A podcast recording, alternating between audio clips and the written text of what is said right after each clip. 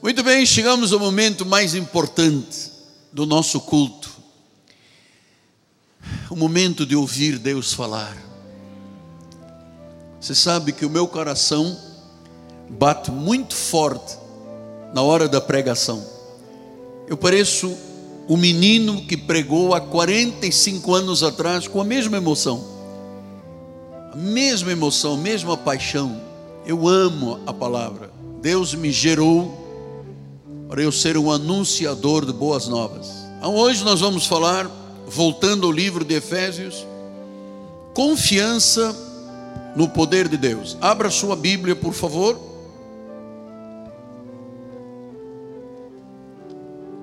No capítulo 3, versículos 14 a 19, livro de Efésios, depois de cinco meses, voltamos a estudar verso por verso. Diz assim o apóstolo São Paulo: Por esta causa me ponho de joelhos diante do Pai, de quem toma o nome toda a família, tanto no céu como sobre a terra, para que, segundo a riqueza da sua glória, vos conceda que sejais fortalecidos com poder, mediante o seu espírito no homem interior. E assim, habite Cristo nos vossos corações pela fé, estando vós arraigados e alicerçados em amor, a fim de poderdes compreender com todos os santos qual é a largura, o comprimento, a altura e a profundidade, e conhecer o amor de Cristo que excede todo o entendimento, para que sejais tomados de toda a plenitude de Deus. Que versículos lindos, hein? Emocionantes. Que essa palavra abençoe todos os corações. Vamos orar ao Senhor. Agora é hora de você descansar o seu coração, relaxar. Não fique preocupado com a hora, com o tempo. Eu tenho dois relógios, um digital aqui e um analógico lá na frente. Estou cuidando, eu respeito muito as questões dos horários aqui na igreja. Cada um tem suas responsabilidades e o apóstolo é responsável por todos. Vamos orar ao Senhor, Pai amado e bendito. O meu coração teme e treme diante de Deus. Que o Senhor agora, no abrir da minha boca, fale a cada coração, que seja proclamado o evangelho do reino. Que esta palavra que é cortante, que é como uma espada de dois gumes, separe juntas e medulas a alma do espírito e penetra Deus até aos intentos do coração. Esta palavra vai fazer o que só a palavra de Deus faz: transformar vidas em nome de Jesus. E a igreja do Senhor diga: Amém, Amém e Amém. Muito obrigado, meu bispo. Meus amados irmãos, minha família, santos preciosos, aqueles que são selo do meu apostolado, são cartas escritas pela própria vontade de Deus e pelo próprio Deus. São meus filhos em Cristo, são gerados por este altar. Eu tenho um desejo muito profundo, sempre que começar uma mensagem, você poder sentir, poder tocar o meu pulso espiritual e sentir o meu coração de adorador. Portanto, começar uma mensagem é louvar o Senhor Jesus Cristo, aquele que é a fiel testemunha, aquele que é o primogênito, o soberano dos reis da terra, aquele que nos ama incondicionalmente, aquele que, por seu sangue, nos libertou dos nossos pecados, passados, presentes e futuros, aquele que nos constituiu reino e sacerdotes para Deus. Eu quero dar glórias, eu quero dar honras, eu quero dar domínio, porque Ele tem domínio pelos séculos dos séculos.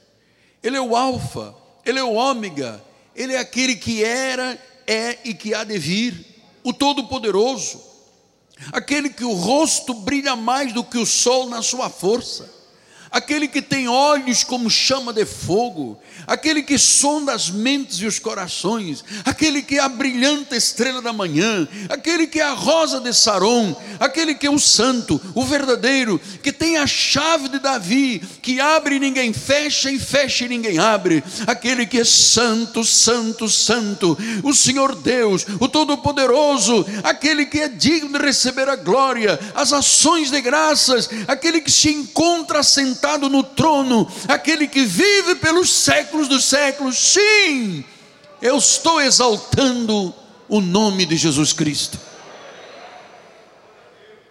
Eu estou bendizendo este nome, o nome do nosso Senhor, o nome do nosso Salvador.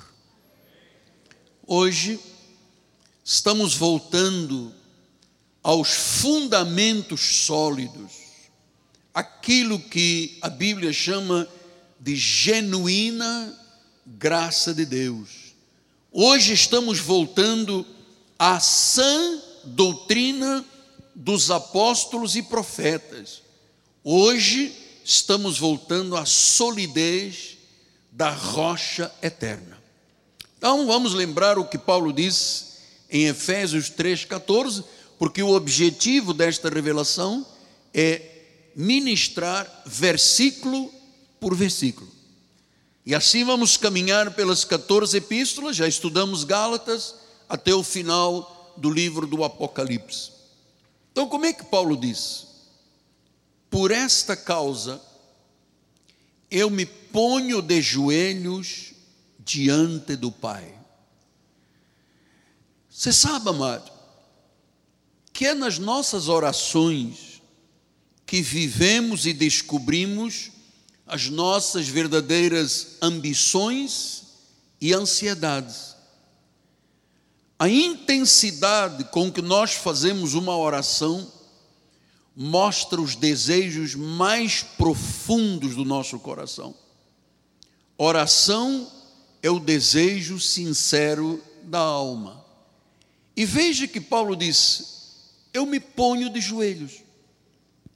Então, o apóstolo São Paulo estava agora abrindo a sua alma, o seu coração diante de Deus, porque ninguém pode pregar se não orar, e quem ora é aquele que tem condições de pregar.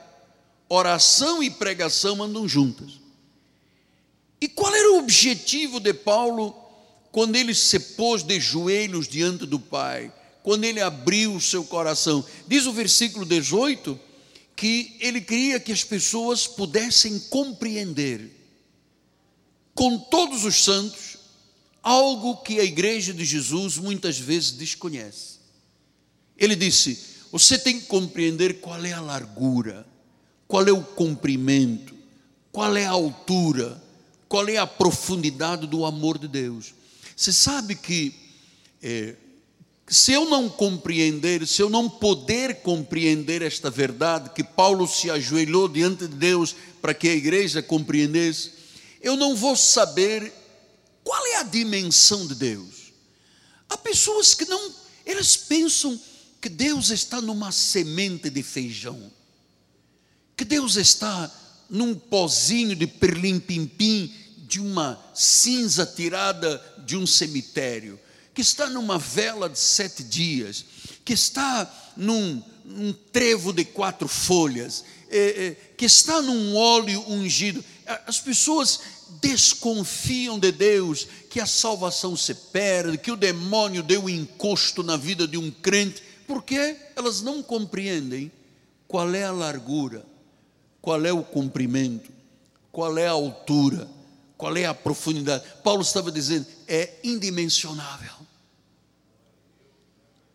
o Deus a quem servimos, nós chamamos do original El Shaddai, o Todo-Poderoso. E depois as pessoas têm medo que uma pessoa ocultista fez um trabalho na esquina e que alguém me olhou com olho mau, olho grande, dor do cotovelo. Amado, isso não pega. Se você compreender o que é o amor de Deus, você se sente seguro. Então Paulo disse: Olha, eu me ponho de joelhos para você poder compreender. Ele estava abrindo o coração. Ele queria que a igreja tivesse uma dimensão exata, ou pelo menos aproximada, de quem é Deus e o seu amor. Que o povo de Deus compreendesse os planos maravilhosos de Deus para a vida dos eleitos. Amados, Deus tem um plano perfeito. Disse João 13, 17: Ora, se você sabe estas coisas, você é um bem-aventurado se você praticar. Eu só posso praticar a Bíblia se eu conhecer a Bíblia. E quando eu pratico porque eu conheço, eu na realidade estou conhecendo quem? Deus. Era esta a oração, por isso que Paulo se punha de joelhos. Nós já conhecemos Deus nesta igreja, porque já entendemos que o véu se rasgou de alto a baixo que nós entramos no Santo dos Santos, que nós estamos no esconderijo do Altíssimo. Portanto, Paulo se põe de joelhos diante do Pai para que o povo tivesse um conhecimento profundo dos propósitos de Deus. E disse: você tem que poder compreender qual é a altura, o comprimento, a largura, a profundidade do amor de Deus. O que que Deus fez em Cristo? O que que ele fez naquela cruz? Paulo disse: você tem que conhecer a vontade de Deus. A vontade de Deus é tão grande, é tão ampla, é tão profunda, é tão larga, é tão comprida, é tão alta, que nós às vezes ficamos aqui na terra brigando com um dízimo com Deus. Se eu vou ao culto hoje, se não vou ao culto, vem um domingo, não vem um domingo, é porque eu tenho que ter essa dimensão do comprimento da largura, da altura, da profundidade, aquilo que é indimensionável. Eu, eu não posso olhar Deus e imaginá-lo numa pequena estátua, amado, num ídolo zeco, que você desequilibra e cai e se quebra. Eu, eu não posso imaginar um Deus me permite que o encosto encoste na minha vida e eu viva uma viva, uma vida atormentada, possuída. Eu tenho Jesus, mas eu sou possuído por um encosto. Isto é porque não se conhece esta dimensão da grandeza de Deus. Então Paulo se põe de joelhos. Você sabe que é, não era comum entre os judeus se ajoelharem. É, em Lucas 18, 11, 13 diz: O fariseu posto em pé, orava para si mesmo e dizia: Ó oh Deus, graças te dou. Então, é, versículo 13 disse: O publicano estando em pé. Então, o comum entre os judeus era a oração de pé. E você sabe que Paulo se ajoelhou. E você vai ver que várias pessoas na Bíblia se ajoelhavam, porque o ajoelhar-se diante de Deus mostra um grau excepcional de humildade e de sinceridade diante de Deus. Quando eu me ajoelho em casa, quando você se ajoelha, você na realidade está mostrando o grau de humildade que você tem. Porque tem gente que diz, ô oh, chefe lá de cima, tchau e benção. Há outras pessoas que dizem, o publicano diz que nem ousava levantar os olhos ao céu, batia no peito e dizia, oh, eu sou um pecador. Então, essa humildade, essa sinceridade, Paulo manifestou ao se ajoelhar. Veja, por exemplo, Esdras, capítulo 9, versículo 5. Ele diz: na hora do sacrifício da tarde, levantei-me da minha humilhação, com as vestes e o manto já rasgado, e me pus de joelhos, estendi as mãos para o Senhor. Você sabe que eu gosto muito de passar as minhas experiências, porque há muita gente na igreja que diz: olha, eu passei a adotar esse tipo de vida porque eu ouvi o apóstolo ensinar. Eu sou um dizimista porque ele me ensinou. Eu sou um orador porque Deus, Deus usou o apóstolo, os bispos, enfim, eu quero sempre dar o meu testemunho, porque todos os dias eu começo o meu tempo de intimidade no meu quarto secreto, no meu escritório, que eu chamo o meu quarto de guerra, de joelhos. Por que de joelhos? Porque eu não posso ser, ah, eu não posso deixar de ser humilde na presença de Deus. Eu não posso ser, deixar de ser sincero, abdicando totalmente da minha carne, tirando a minha carne deste, desse momento, para que diante de Deus, realmente eu possa mostrar ao Senhor o quanto eu dependo dEle, o quanto eu amo, o quanto eu sou humilde, o quanto eu sou dependente. E amado, isso não se pode fazer correndo. Isso tem que ter um tempo de quietude. Não se faz oração de cinco minutos, amado. Não existe isso aqui. Por isso é que nós estamos adaptando esse sistema. Acorda um pouco mais cedo, deita um pouco mais cedo. Tenha um tempo com Deus. Porque Esdras disse: Eu estendi as mãos todos os dias. Eu me ajoelho e estendo as mãos. Esta é a dependência que eu tenho com Deus. Mateus 26, 39 diz: Adiantando-se um pouco, prostrou-se sobre o rosto, orando e dizendo: Meu pai, se possível, passe de mim este cálice. Todavia, não como eu quero, e sim como tu queres. Diz que Jesus se prostrou sobre o rosto. Olha a humildade, olha a dependência. Ele se ajoelhou e colocou o rosto no pó. Isto não é vaidade, isto é uma atitude de alguém que é sincero e que tem um tempo único com Deus, e Deus te deu esse tempo para você não perder com outras coisas, na sua quietude, no seu momento com Deus, de joelhos, esse, depois sentado, nós vamos trabalhar nesse assunto também, mas o importante é essa atitude do coração que se curva diante de Deus. Atos 7, 59 e 60 diz: apedrejavam Estevão, que invocava e dizia: Senhor Jesus, recebe o meu espírito. E então, ajoelhando-se, veja, Estevão estava levando pedrada na cabeça.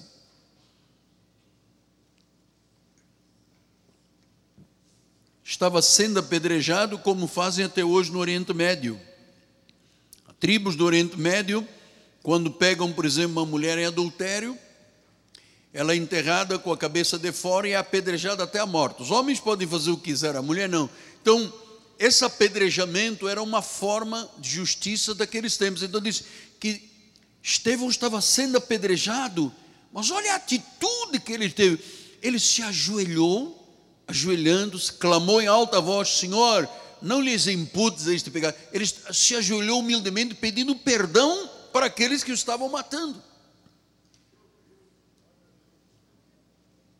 Então, não há uma regra de oração nas Escrituras. Você pode ajoelhar-se, você pode orar de pé, sentado, andando, deitado, rosto no chão. Agora, os joelhos diante do Pai. Lembre que nós estamos dissecando versículo por versículo. Nós temos que mergulhar nisto aqui porque todas as expressões bíblicas têm uma razão de estarem aqui. Então, ajoelhado diante do Pai, veja Efésios 1, 2 e 3, ele disse: Graças a vós outros, paz da parte de Deus nosso Pai e o Senhor Jesus Cristo. Bendito Deus e Pai nosso Senhor Jesus Cristo. Então diz que Paulo se ajoelhou diante do Pai. O Pai é Jesus. Você sabe que se você quer ver uma vida fluindo, se você quer ter uma vida onde realmente Deus intervém na sua vida, você tem que ter esse tempo com Deus, o tempo com o Pai, o tempo com Jesus, porque eu e o Pai somos um. Efésios 2, 18 e 19 diz: Porque ele ambos temos, porque por ele ambos temos acesso ao Pai em um espírito. Versículo 19: Assim já não sois estrangeiros e peregrinos, mas concidadãos dos santos, sois da família de Deus. Efésios 3,15 disse: De quem toma o nome toda a família, tanto no céu como sobre a terra. Então, veja, Paulo está dizendo que a igreja e cada um de nós que somos parte da igreja tem um pai. O Pai celeste, o Pai das luzes. O sentimento de paternidade de Jesus para com a família de Deus, para com a igreja, ele diz: Você agora já não é mais um cidadão estrangeiro. Você não é uma pessoa que entra e sai da igreja como vai a um aeroporto ou uma rodoviária. Você pertence, você tem raiz, você é da família, você tem um pai.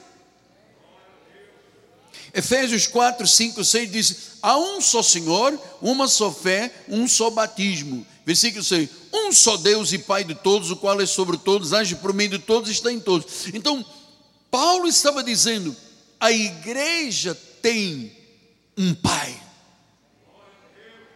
o sacerdote da igreja, o apóstolo da igreja, não é o apóstolo Miguel Ângelo, é o apóstolo da igreja que é Jesus Cristo, o sacerdote da igreja que é Jesus Cristo, o Pai eterno, o Pai de amor. Então a nossa relação não é com uma figura obtusa, escusa, estranha, indiferente, distante, é com o Pai.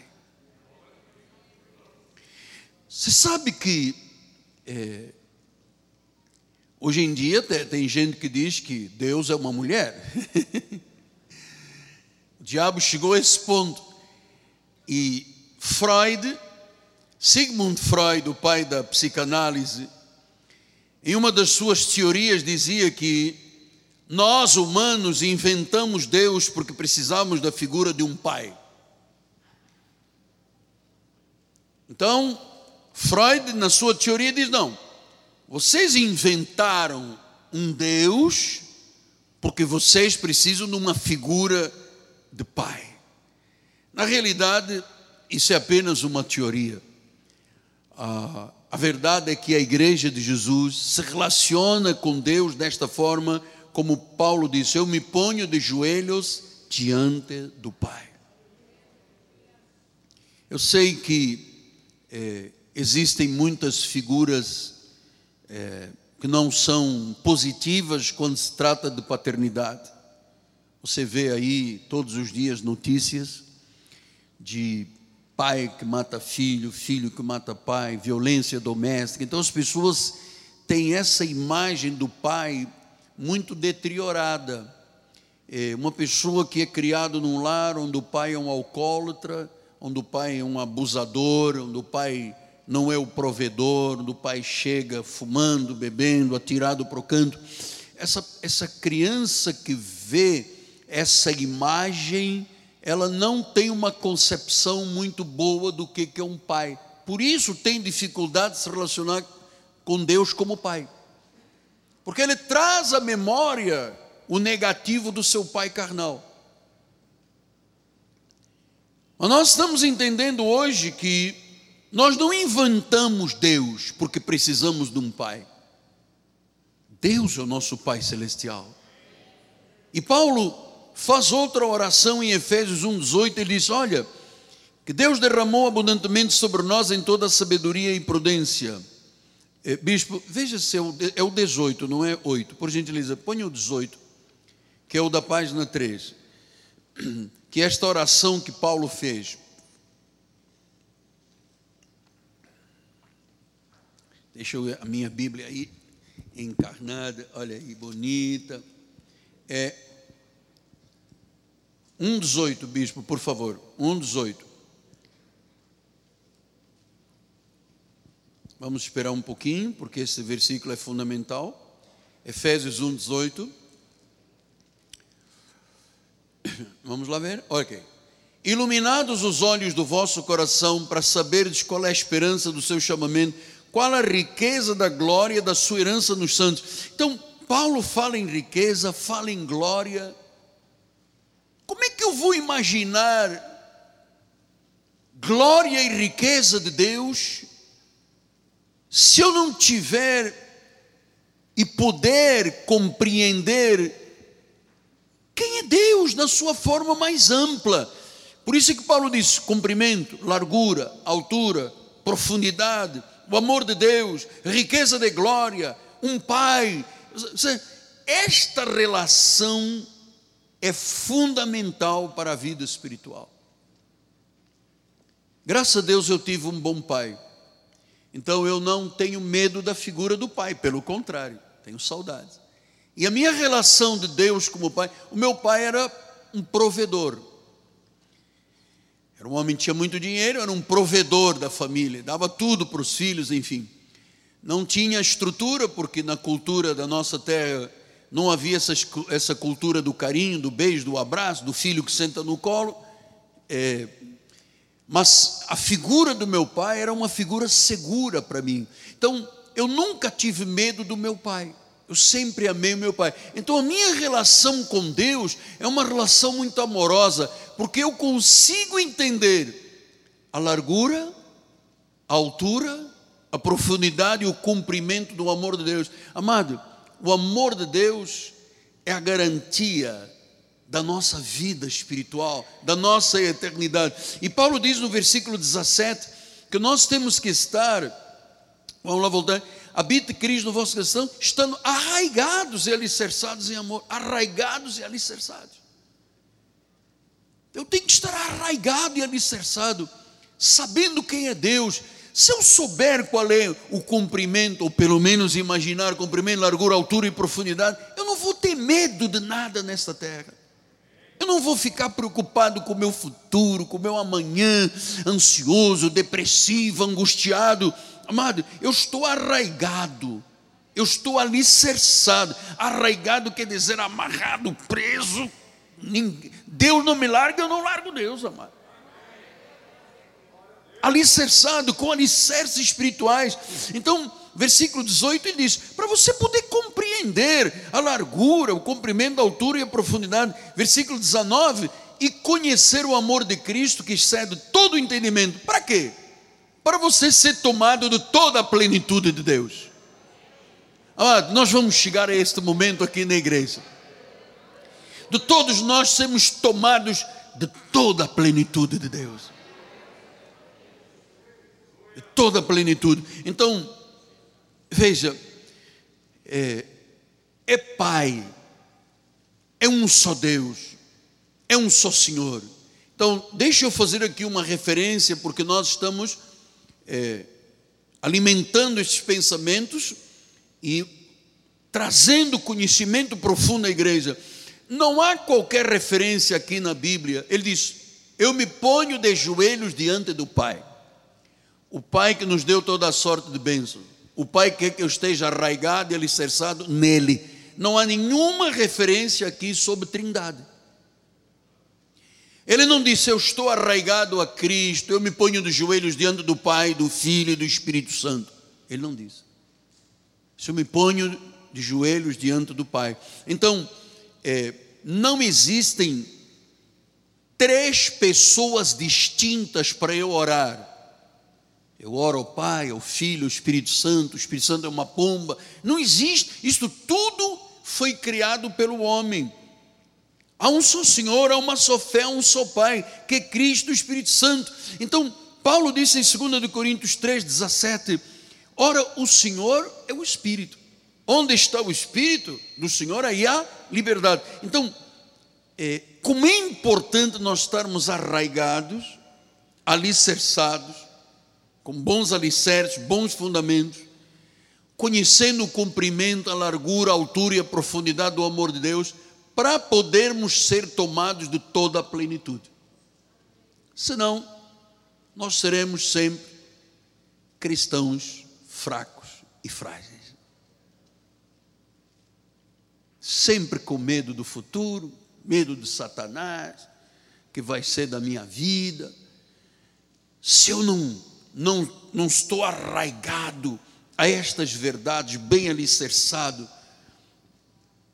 Quando começou esse tempo aí, meu amado, tão difícil para a humanidade, é, muita gente, muita gente, nós não temos ideia, porque as mídias não falam muito disso, mas muita gente morreu de infarto de AVC por terem uma vida sem nenhuma orientação espiritual, sem uma âncora, sem uma, uma base, uma boia, sem uma certeza. Muita gente morreu de infarto e foi dito: não é coronavírus, não era coronavírus, foi infarto, foi AVC, foram acidentes vasculares, porque a pessoa olhou e não conseguiu ver um palmo à frente dos seus olhos, porque não tinha esperança do futuro. Então, graças a Deus, amado, que Cristo em nós é a esperança. Olha o que disse Colossenses 1, 27, ele diz: aos quais Deus quis dar a conhecer, veja, Deus quis dar a conhecer qual é a riqueza da glória deste mistério entre os gentios, isto é, Cristo em vós, a esperança da glória. Então eu não posso ter uma imagem de um Deus raquítico, de um Deus que quer ver sangue na igreja de um Deus que quer ver um povo sacrificando e pagando preço, sem dormir, quatro, cinco noites no cimo do monte, arrebentado com os joelhos sangrando. Sabe, eu não, eu não tenho essa imagem de Deus. Eu tenho uma imagem do meu Pai Celestial, que me ama com amor eterno, que colocou o amor dele que me constrange. Eu estou arraigado, eu estou alicerçado, eu estou firme eu sei que Deus pode fazer mais, porque é, a dimensão de Deus eu não posso dimensionar. Paulo diz: você tem que compreender o comprimento, a largura, a altura, a profundidade desse amor de Deus. Porque quando você começa a ter esse tipo de relação, de conhecimento, você é tomado da plenitude de Deus. Você passa a ser um crente. Cristo passa a estar formado na tua vida. Então, cada cristão é habitado pelo Espírito Santo. Diz em 1 Coríntios 6,19: Acaso não sabeis que o vosso corpo é santuário do Espírito Santo que está em vós, o qual tendes da parte de Deus, que não sois, que não sois de vós mesmos? Então, nós somos habitados por Deus, nós somos templo do Espírito Santo. Amado, eu não posso imaginar um Miguel Ângelo aí atirado, feito um satélite gravitando a volta. Eu sou um espírito com Jesus você é um espírito com Jesus. Paulo disse em Romanos 8, 9 e 10: Vós, porém, não estáis na carne, mas no Espírito, se de fato o Espírito de Deus habita em vós. E se alguém não tem o Espírito de Cristo, não é dele. Versículo 10: Se, porém, Cristo está em vós, o corpo, na verdade, está morto por causa do pecado, mas o Espírito é vida por causa da justiça. Amado, eu só vou entender estes versículos se eu tiver a dimensão o poder compreender a dimensão de Deus. Ah, porque eu não cresci mais, porque Deus não quis. Eu não fui curado, porque não é vontade de Deus. Mas não culpe Deus de nada. Nós não, nós não temos um chamado para culpar Deus. Nós temos um chamado para conhecer Deus. Você sabe, alguém disse no outro dia, aliás, um post que a minha esposa me passou, ah, um pregador dizendo: Olha, eu quis muito conhecer a Deus, graças a Deus porque eu conheço a Deus, e agora eu quero fazê-lo conhecido. Então, nós conhecemos Deus para que ele seja conhecido. Essa imagem do Deus, do vidrinho do óleo, do sal grosso, da sexta-feira santa não sei de quê, da, da procissão dos santos não sei de onde, amado, isso não tem nada a ver com esta dimensão de Deus. O Deus da Bíblia, Paulo diz: você tem que compreender qual é a largura, o comprimento, a altura, a profundidade desse amor, para você ser tomado de toda a plenitude de Deus. Vamos voltar em Efésios 2,19. Ele diz: Já não sois mais estrangeiros, você não é mais peregrino, você agora é um concidadão dos santos, você é família de Deus. Você sabe, o peregrino vive longe da casa do Pai. Nós somos família de Deus fomos por ele estabelecidos para sempre, como filhos, como herdeiros, a plenitude da divindade está em nós. Por isso ele disse em Efésios 3,17: E assim, depois que você conseguiu compreender o comprimento, a largura, a altura e a profundidade, que habite Cristo em vosso coração, pela fé. estando você arraigado. Eu gosto desta expressão, arraigado e alicerçado. Porque tem gente que não tem compromisso nenhum com Deus. Não está arraigado a nada. Está aqui, mas não está, está ali, mas também vai lá. Não está Agora, quando eu estou arraigado, quer dizer que eu tenho raízes. Eu vou lhe dizer uma coisa, amado. Daqui eu não saio, daqui ninguém me tira. Só quando o Senhor disser, completaram-se os seus dias, embora. Estou arraigado, tenho raízes. Eu estou alicerçado.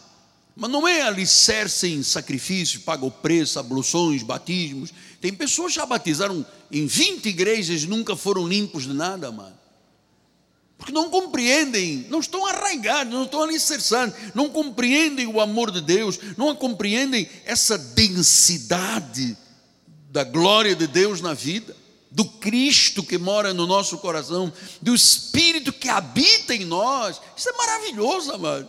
Colossenses 2,9 ele diz: Porquanto em Cristo habita corporalmente toda a plenitude de Deus. Quer dizer que se eu tenho Cristo, eu tenho a plenitude. Eu não fico culpando Deus dos meus erros, dos meus equívocos. Eu, eu, tenho plenitude de Deus. O Cristo está completo na minha vida. Eu não preciso de acrescentar nada. Eu preciso de crer nestas verdades. A fé vem pelo ouvir, amado. Então, no trono do nosso coração está Jesus.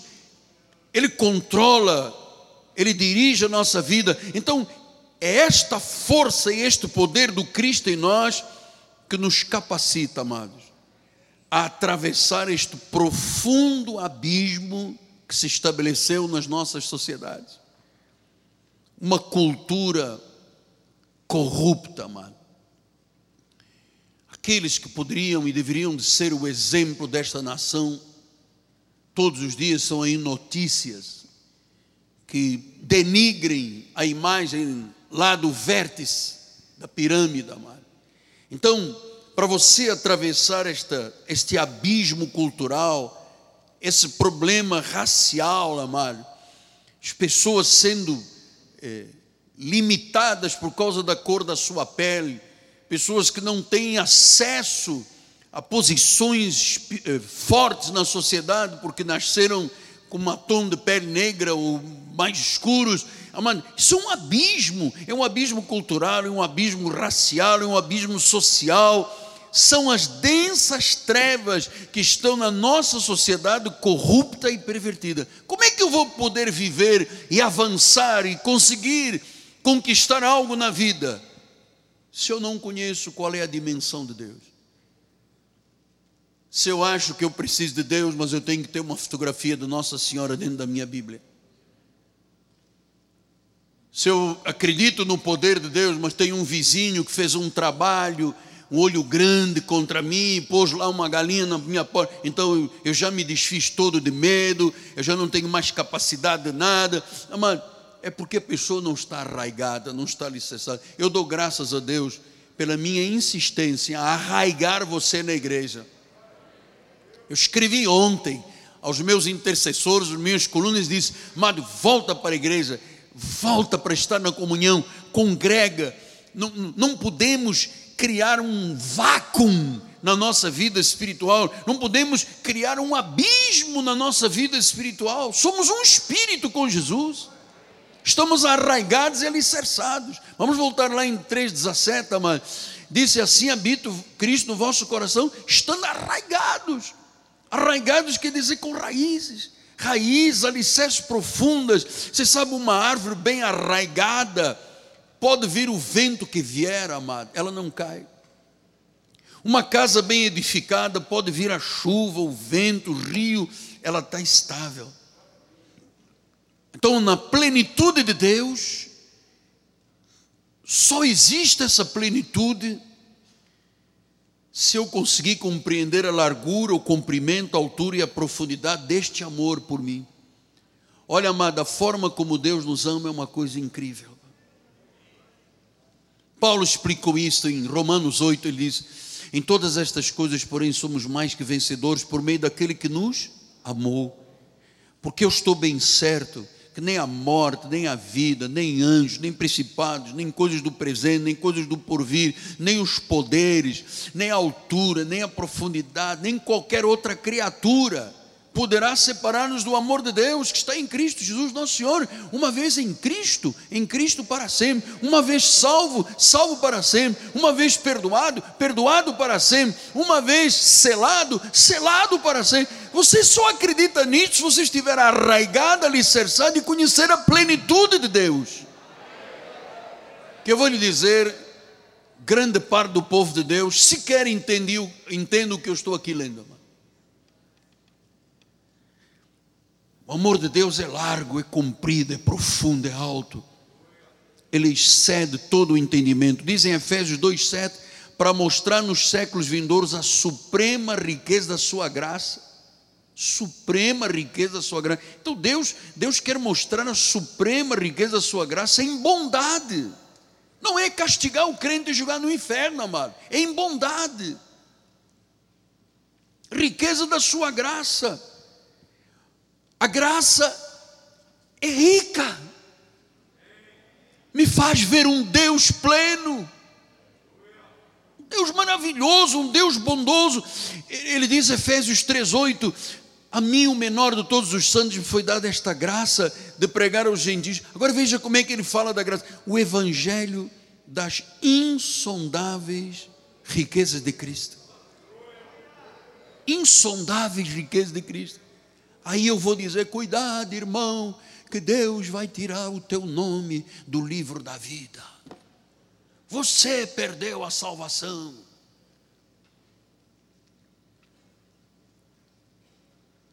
É porque a, as pessoas não são ensinadas. O evangelho que está aí é um evangelho barato, amado. Não é profundo, não é arraigado, não tem raízes. Não são as insondáveis riquezas de Cristo. Amado, dia a dia eu vou crescendo neste conhecimento, na graça e no conhecimento de Deus, eu percebo que a plenitude de Deus vai crescendo dentro de mim, amado. Efésios 3,19 diz: conhecer o amor de Cristo, que excede todo o entendimento, para você ser tomado de toda, toda a plenitude de Deus sermos tomados de toda. Então, nós crescemos na graça, no conhecimento, até atingirmos a plenitude de Deus, até Cristo ser formado em nós. Pastor, e como é que isto acontece? O Senhor encoraja muito a não faltar à igreja, a congregar, porque Paulo diz em 2 Coríntios 3,18, ele diz: Todos nós com o rosto desvendado e nós estamos com o rosto mascarado. Biblicamente iríamos estar com o rosto desvendado. Todos nós com o rosto desvendado, contemplando como por espelho a glória do Senhor, somos transformados. Mensagem nesta igreja tem que transformar, amado. Não é mensagem para brincar, é para transformar. Somos transformados, diga comigo, com o seu pastor, diga, somos transformados. Diga de glória em glória, na Sua própria imagem. E quem faz esta transformação? O Espírito do Senhor. Ele transforma dia a dia. Mensagem tem que transformar. Mensagem não é para alimentar o ego, amado, é para transformar. É aquele indivíduo que bebe e diz: Não vou beber mais. É aquela pessoa que fuma, não vou fumar mais. É aquela mulher que despreza o seu marido e que diz: Puxa, Deus me deu um marido. É aquele marido que diz: Eu tenho uma esposa, tenho que cuidar desta mulher. Ela é bênção de Deus. Então, amado, sem esta transformação não há plenitude. Mas quando há plenitude, se nota a transformação de vida. Acredito que uma pessoa com dois, três, quatro, cinco, dez anos seja um derrotado, um fracassado, que o mundo tenha entrado na sua casa. Eu não acredito nisso, amado. A Deus toda a glória, todo o poder, amado. Somos transformados de glória em glória, de culto em culto. Se eu não vier ao culto, não tenho transformação. Não acontece nada. Depois diz: ninguém me ama. Eu acho que o apóstolo nunca pensou em mim. Eu acho que na igreja ninguém sabe nem quem eu sou. Eu sou um agente secreto invisível. Sou um agente da CIA. Estou aqui infiltrado, mas ninguém sabe quem eu sou. Não, meu amado. Você está aqui arraigado com raiz, você está aqui alicerçado. Você que conhece o Pai, você não inventou, como disse Sigmund Freud. Ah, vocês inventaram um pai porque vocês precisam de ter um pai, porque o vosso pai Amado, aqui não inventamos nada, Ele é Pai mesmo. O Pai que cuida, o Pai que abençoa, o Pai que protege, o Pai que luta, o Pai que provê, o Pai que dá vitória, o Pai que ama. Esse é o Pai, esse é o Pai. Essa é a plenitude de Deus.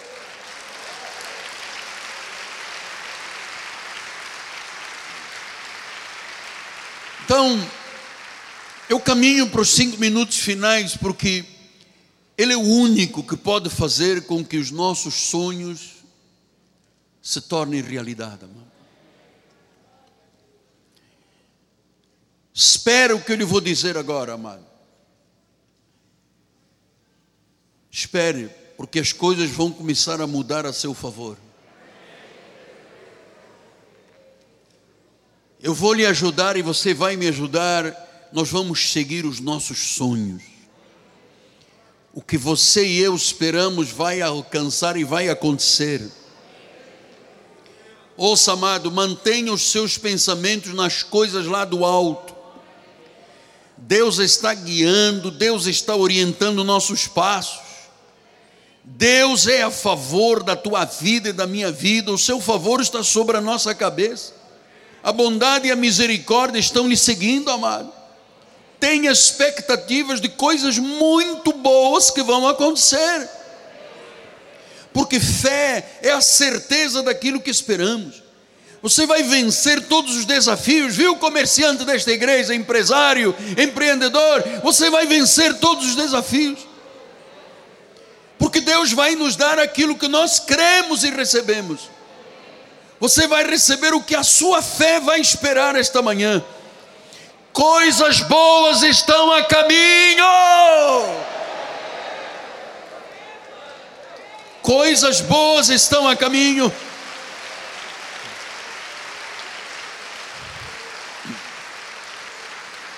Eu estou falando agora a alguém em particular Saia dessa prisão que você mesmo criou para você. Você pode sair esta manhã dessa prisão emocional, dessa prisão espiritual. Jesus já abriu a porta, já destrancou a porta. Espere coisas boas em sua vida, amado. O Senhor vai lhe dar um grande e bom futuro. Você tem futuro, eu tenho futuro. Olhe a sua vida com os olhos da fé. Veja-se um homem feliz, saudável, completo. Veja-se uma mulher feliz, saudável e completa. Hoje é o dia que você vai ver o seu milagre, amado. Deus diz: o povo desta igreja encontrou lugar que vai poder sonhar, que vai poder recomeçar. Pastor, mas é impossível. Pode parecer impossível a sua vida, mas Deus vai restaurar o teu casamento, Deus vai trazer os teus filhos à paz, os teus negócios vão começar a prosperar, coisas boas vão se concretizar. O Senhor está operando, o tempo dele é perfeito. Acredite, as coisas vão mudar para melhor. Deus te ama, você terá uma vida de volta poderosa. Eu creio nisto. Eu creio, eu creio que eu encontrei o lugar em que eu posso sonhar. Não diga que o seu casamento está arruinado. Não diga que você vai falir e vai quebrar. Não diga que os seus filhos não fazem o que é correto. Não diga que você não presta. Não diga que o seu casamento está mal. Não diga essas coisas de morte. Estou lhe dizendo. Deus lhe dará um grande futuro.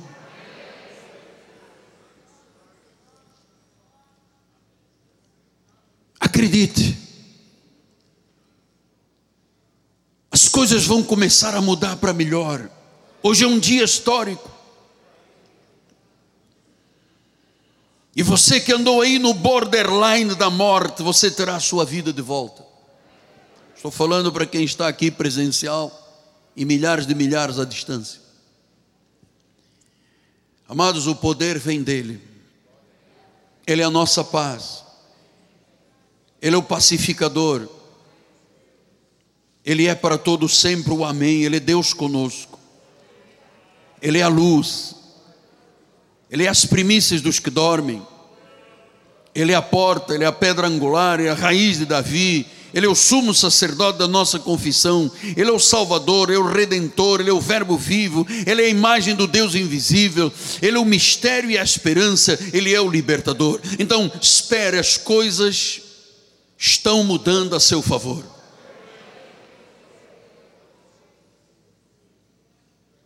Siga os seus sonhos. Os americanos dizem don't give up. Não desista. Vamos manter os nossos pensamentos nas coisas lá do alto. Sim, mas tem aí, sim, mas eu, eu tenho um Deus que disse que se eu estiver arraigado e alicerçado e conhecer o comprimento, a largura, a altura e a profundidade, eu vou ser tomado de toda a plenitude. E essa paz que transcende, que excede todo o entendimento, tomará conta do meu coração e da minha mente.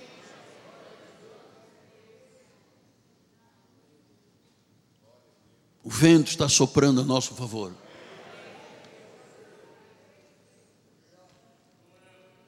Eu tenho expectativas de coisas muito boas muito grandes. Eu tenho essa expectativa. Mauri, nós temos essa expectativa. Eu não fico botando a minha boca a favor do diabo, falando de coisas negativas. Nosso Deus é vivo, amado, está aqui. Está aqui. Pastor, mas a minha mulher, e você sabe que Deus pode transformar a tua mulher num milim, um milésimo de segundo. Aliás, você está aprendendo aqui que com Deus não se brinca, ou se brinca. Então, português diz assim, estão muitos portugueses assim, põe tapau com Deus. Com Deus não se brinca, mano. Nós não aceitamos aqui briga de casais nesta igreja, já chega disso aqui. Não aceito repreendo até. Não, não aceito um homem maltratando a sua esposa ou a esposa maltratando o marido. Não aceito. Ah, pastor, nós agora só somos amigos. Eu durmo na sala, ele dorme lá no quarto do cachorro. Não, não, não, não, não, não. Que isso?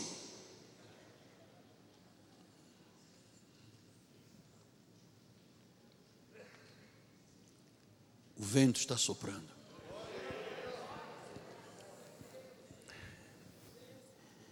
Você sabe que às vezes as pessoas criam prisões, elas mesmas criam prisões. Não é o DOPS que cria prisões, a delegacia, é a pessoa. Quando a pessoa começa a dizer, alguém diz, puxa, casa bonita, não me vejo nessa casa.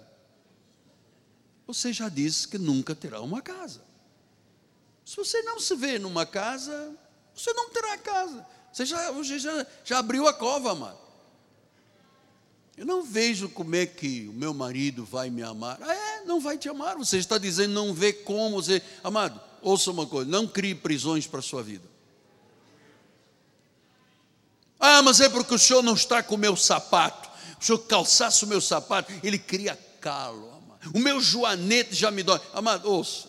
São tudo desculpas esfarrapadas que nós damos quando não conhecemos Deus. Estou lhe falando aqui de uma dimensão como é que o outro irmão dizia? Adimensional. Adimensional. É porque nós nos habituamos a ver Deus, sabe, das migalhas. Aquela mulher que diz, pô, me dá pão. Ah, não, pão não, das migalhas. Ah, eu como como os cachorrinhos. Do... Amado, nós não fomos criados para comer migalha de cachorrinho. Eu não aceito isso para mim. Eu não aceito isso para você. Eu não aceito isso para você. Nós não temos o chamado para comer migalha de pão, migalha que cai para os cachorrinhos. Nós temos a bênção completa de Deus, nós temos a plenitude de Deus, nós temos o Cristo em nós, a esperança da glória, nós temos um amor que tem comprimento, largura, profundidade, altura adimensional. Então nós não somos mendigos órfãos, nós temos um Pai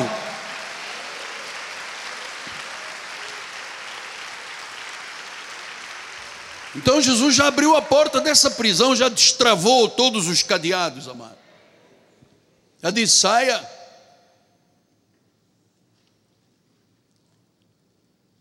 Espere coisas boas em sua vida, amado. Pastor, mas tem um Covid. Por favor, em nome de Jesus, não me traga Covid aqui para dentro. Espere coisas boas espero o sobrenatural de Deus. Pastor, mas a minha situação é terrível. Pô, você não sabe que Deus é especializado em coisas terríveis? Deus é especializado, Ele é o Todo-Poderoso. Isso tem que ser uma realidade na nossa vida, irmãos. Você pensa o que, que crente é um banana aí para ser derrotado e fracassado, mano? Diz que nós somos o templo do Espírito Santo, Deus mora Eu tenho que ter grandes expectativas. Eu tenho grandes expectativas. Ouça, eu tenho grandes expectativas. Eu espero o melhor de Deus, meu amado. Eu espero o melhor de Deus. Eu espero o melhor de Deus. Eu tenho grandes expectativas a partir de hoje, amado. Viu, Mauro? O bom entra em concordância comigo, com a patroa? Entra, filha. Esposa, entra. Nós entramos em concordância nesta igreja. Nós esperamos o melhor de Deus. Os ventos estão soprando, coronel. Os ventos estão soprando a nosso favor. Os ventos estão soprando. Nada de migalha de cachorro, amado. Nada.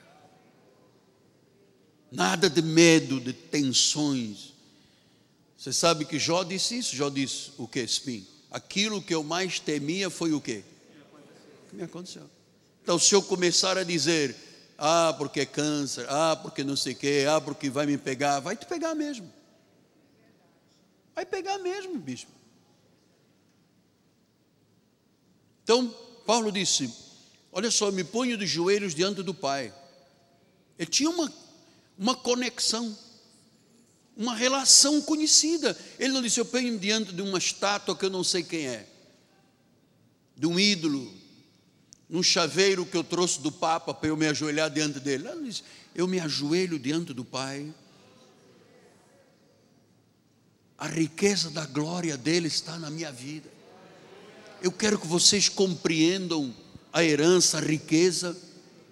Eu quero que vocês compreendam a largura, a profundidade, o comprimento, a altura para você estar arraigado e alicerçado e ser tomado de toda a plenitude.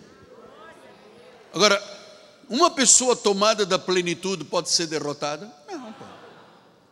Então eu não vou dizer, ah, bispo, vamos esperar o pior, tá, vai, chuva vai vir com raio na nossa cabeça. Não, mas não, um raio não cai duas vezes no mesmo lugar, mas cai na minha e tal. Não, não, não, eu não vou esperar raio nenhum na minha cabeça, amado. Eu espero o favor de Deus na minha cabeça. Então eu queria terminar dizendo: olha, se alguém criou uma prisão porque não perdoou, porque não. Sabe, tem pessoas que criam prisões, são infelizes e fazem os outros infelizes. Jesus já abriu essa porta. Ele disse: saia, não é para ficar aqui dentro dessa prisão. A minha plenitude é para você ser tomado da plenitude, você, você transbordar de amor, você correr para a igreja, não é andar de passinho de tartaruga para a igreja, é correr para pegar o primeiro lugar, amado. Eu quero ver isso aqui na igreja. Quando eu li a primeira vez um livro do Paul Young Cho, ele dizia: ah, O povo da minha igreja fica correndo desde manhã cedo para entrar na igreja. Eu disse: eu quero ver isso. E quando eu fui estudar no Hagai, fui à Coreia do Sul. E fui na igreja do Evangelho Pleno do Paul Young Cho. Eu disse: Eu quero ver onde é que essa gente fica correndo. Meu amado, quando o táxi parou, longe da igreja, faltava em um quilômetro, um monte de gente correndo. Eu perguntei: O que, que essa gente está correndo? Para entrar na igreja, senão não tem lugar, cara. Neguinho correndo, arrastando a mulher, a sogra, o papagaio, todo mundo atrás. Vamos lá, porque tem hora para entrar na igreja, não entra no é o culto das nove, fecha a porta, eu tenho que chegar. Eu disse, oh, meu Deus, eu vou ver essa Cândido Benício, gente correndo aqui, bispo. Essa maricá lotada. Eu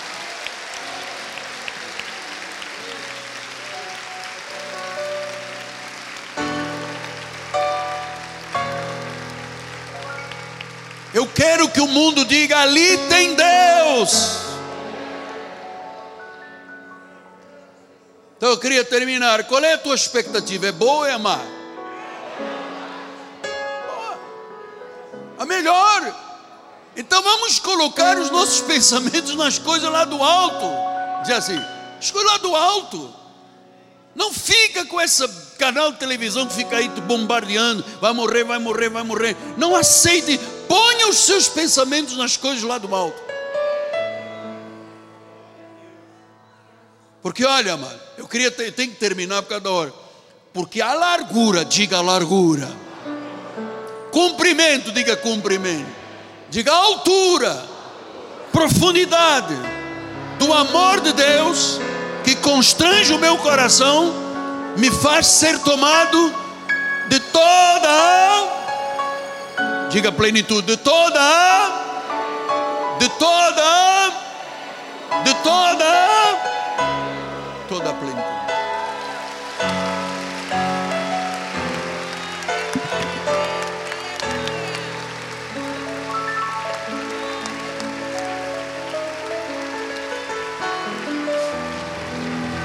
Toda plenitude. Toda plenitude. Fecha aí o seu punho e diga de toda a plenitude. Já estamos também reagindo contra racismo, sabia, né? Toda a plenitude.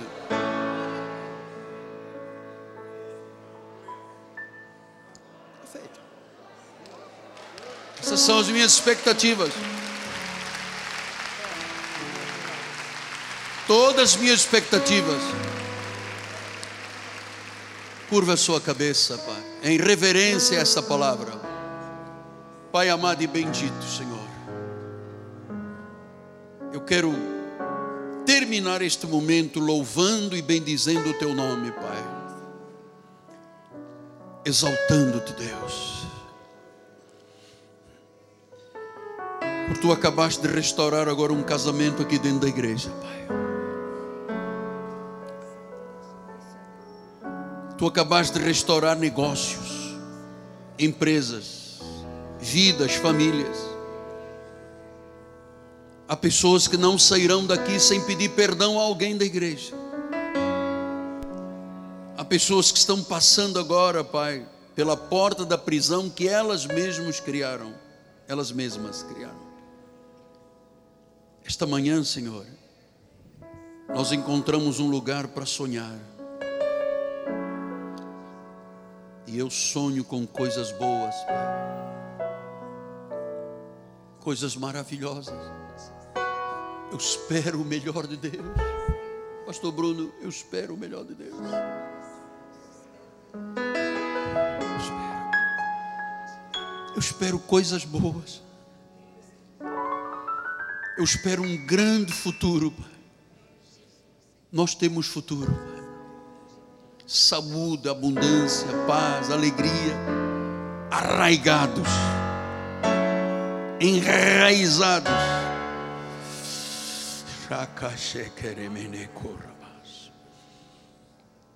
E aquela vida que tu tanto amas e trouxeste aqui pela primeira vez, Pai. Tu tens um plano para cada um deles que aqui trouxeste, Pai. Que aquilo que vieram pedir lhe seja, lhe seja dado, que vieram buscar, encontrem, a porta que vieram bater se abra, Pai. E aquelas milhares de pessoas que estão lá pelas mídias sociais, oh Deus, entre essas milhares de milhares, há milhares, Pai, que hoje se curvam diante do Criador e dizem: Eu creio em Jesus Cristo, Pai. O poder soberano de Jesus. Leve para sua casa o favor de Deus sobre a tua cabeça. Leve o amor de Deus no teu coração. Leve o fogo de Deus na tua alma. Leve a alegria do Espírito no teu espírito.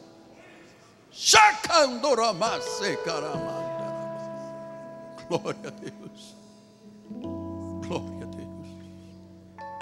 Glória a Deus. Oh, o Espírito está trabalhando. O Espírito Santo está trabalhando. Eu queria terminar, mas o Senhor disse: Não, deixa mais um pouco. Porque a minha mão está agora cicatrizando feridas, o meu bálsamo está curando. Aquela área que nem a tomografia computadorizada, o raio-x não consegue penetrar as intenções do coração. O Espírito foi lá. E aquela pessoa que está me ouvindo, que tinha uma intenção no coração de se suicidar, hoje diz: Não, eu vou viver, eu não vou morrer. Há boas expectativas a meu respeito. O pastor disse que eu devo colocar os meus pensamentos nas coisas lá do alto, nas coisas do alto, naquilo que é Deus.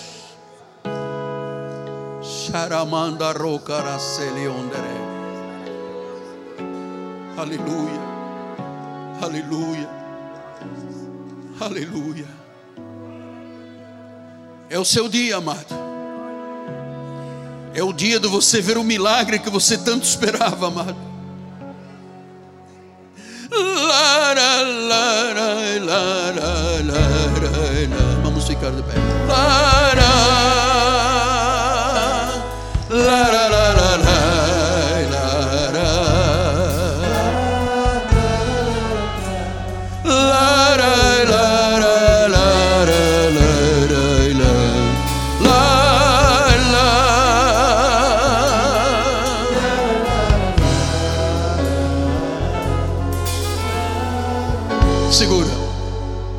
Você cantar, olhe o irmão do lado e diga: O teu milagre chegou antes da fundação do mundo. Os meus erros me prender.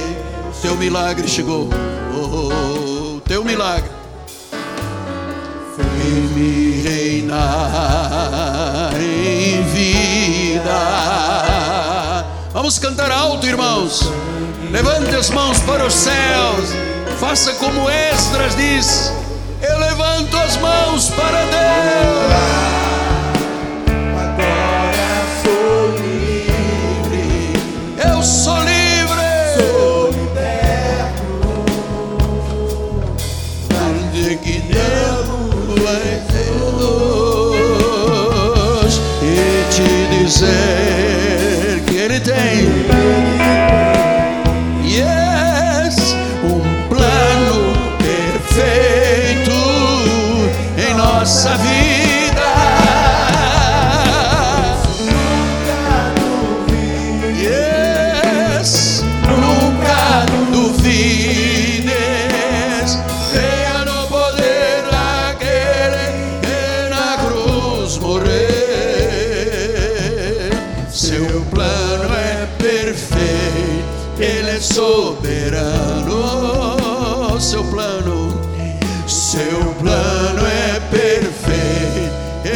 Soberano.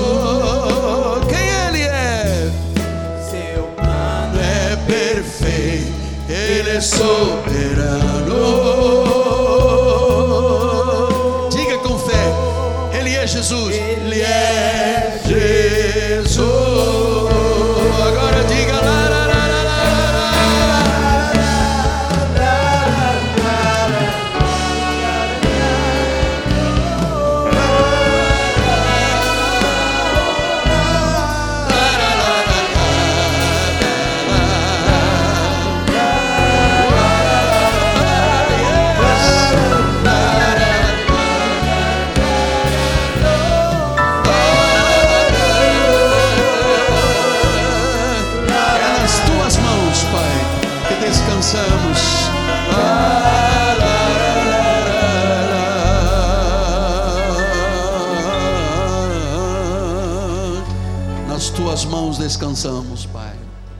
Certamente que a bondade e a misericórdia do Senhor nos seguirão todos os dias. E habitaremos aonde, amados? Na casa do Senhor para sempre. Bispa, a bênção final. Glórias, mantenha suas mãos elevadas. Obrigada, Senhor.